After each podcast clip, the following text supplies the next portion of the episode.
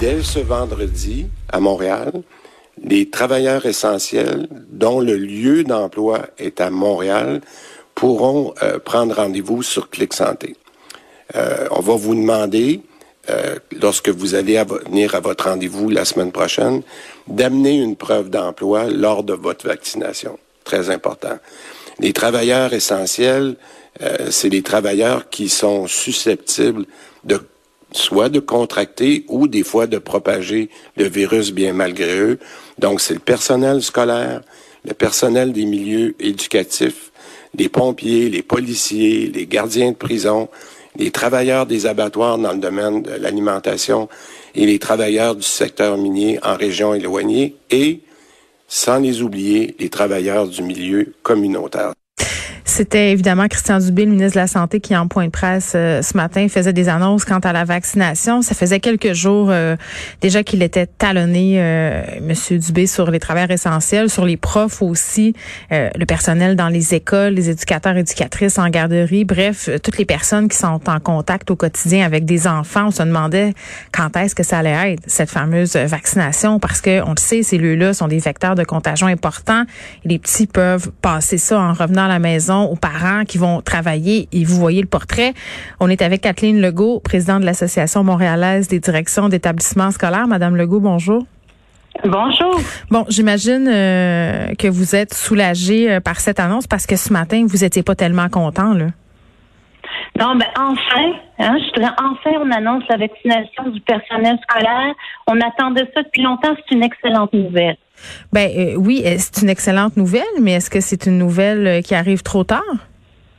Ben, c'est sûr qu'il n'est pas trop tard. Il reste encore plusieurs semaines dans l'année scolaire. Hmm. Puis on, le personnel est là, est au front. on a besoin d'avoir toutes les mesures en place pour garder les écoles ouvertes. Tantôt, je parlais avec un médecin qui me parlait du stress vécu par les profs et il disait, euh, docteur Sabat, euh, il faut que les profs puissent travailler sans être inquiets, sans avoir peur euh, d'attraper le virus, de le donner à leurs proches aussi. Qu'est-ce que vous entendiez de la part des professeurs et des, établissements par rapport au stress que vivaient ces gens-là, puis pas juste les profs. Là, on, on parle beaucoup des profs, mais euh, ce sont les gens aussi qui travaillent dans les locaux, euh, au secrétariat, par exemple, les gens au service de garde. C'est tout le monde là, qui faisait face à ça. Depuis l'arrivée des variables, il y a un peu plus d'inquiétude dans les milieux, mais les mesures de sécurité sont en place depuis des mois. Les gens sont habitués de porter le masque, sont habitués à toutes les autres mesures qui mm. sont mises en place. Les écoles sont sécuritaires, mais les variants apportent un autre niveau d'inquiétude, c'est sûr. Euh, Là, le petit bémol, puis je sais que vous pouvez rien faire à ça, là, c'est que l'annonce concerne juste Montréal. Moi, ça m'a un peu surpris, je dois le dire. Euh, on sait que le torchon brûle dans plusieurs régions. Là, on pense à l'Outaouais, euh, région de la capitale nationale, où on a euh, des écoles qui sont fermées, des classes qui sont fermées en ce moment à cause des variants. on aurait peut-être pas pu étendre ça aux autres régions. Comment comment vous voyez ça, le fait que ça soit juste concentré ici à Montréal?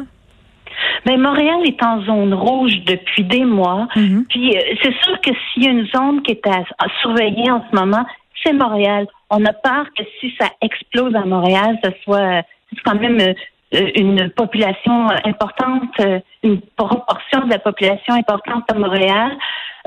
donc, nous, on se réjouit parce que nos directions, nos écoles sont sur l'île et on sait à quel point notre mhm. personnel a travaillé fort depuis la rentrée pour garder les écoles ouvertes malgré les nombreux cas qu'on a eus à Montréal. Oui, là, euh, ça va se passer lundi, le retour euh, de l'école en alternance pour les secondaires 3, 4, 5. vous, comme association, est-ce que vous auriez préféré qu'on bascule plus rapidement en enseignement à distance?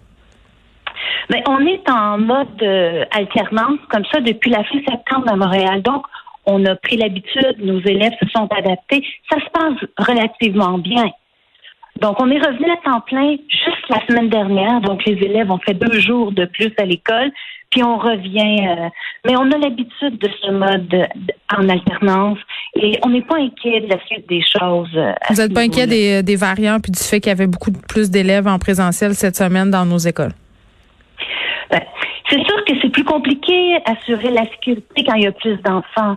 Donc, quand la santé publique nous dit que c'est préférable de limiter le nombre d'élèves puis que nos grands soient là une journée sur deux, ben nous, on, s'organise, on se réorganise, puis on fait ce qu'il faut. Mais on s'était quand même assuré que les mesures de sécurité étaient en place cette semaine.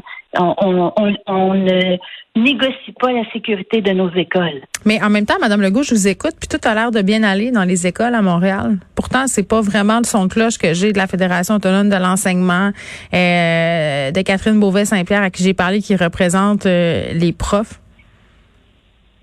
Ben, je vous dis, on peut pas dire que c'est simple. Hein. On est dans une pandémie. On a des, des consignes qui changent constamment. Il faut qu'on s'ajuste constamment. On pense au personnel enseignant qui doit partir en enseignement à distance quand il y a des mm. éclosions. Je vous dis pas que c'est simple. Mais que voulez-vous? Euh, on croit qu'on doit se mobiliser pour la réussite de nos élèves et c'est ce qu'on fait chaque jour. Est-ce que vous croyez que M. Legault euh, et Jean-François Roberge, le ministre de l'Éducation, ont la situation bien en main? Vous, leur, vous leur faites confiance? Bien, nous, on fait confiance aux, directives de la santé publique qui nous sont transmises. Puis on collabore avec le ministère de l'Éducation quand ils vérifient, quand ils s'inquiètent, euh, on leur donne les réponses par rapport à ce hmm. qu'on voit dans, on, que voulez-vous, euh, on s'adapte. C'est pas facile c'est exigeant pour le personnel, c'est exigeant pour tout le monde. Très bien. Catherine Legault, merci, qui est présidente de l'Association montréalaise des directions d'établissements scolaires.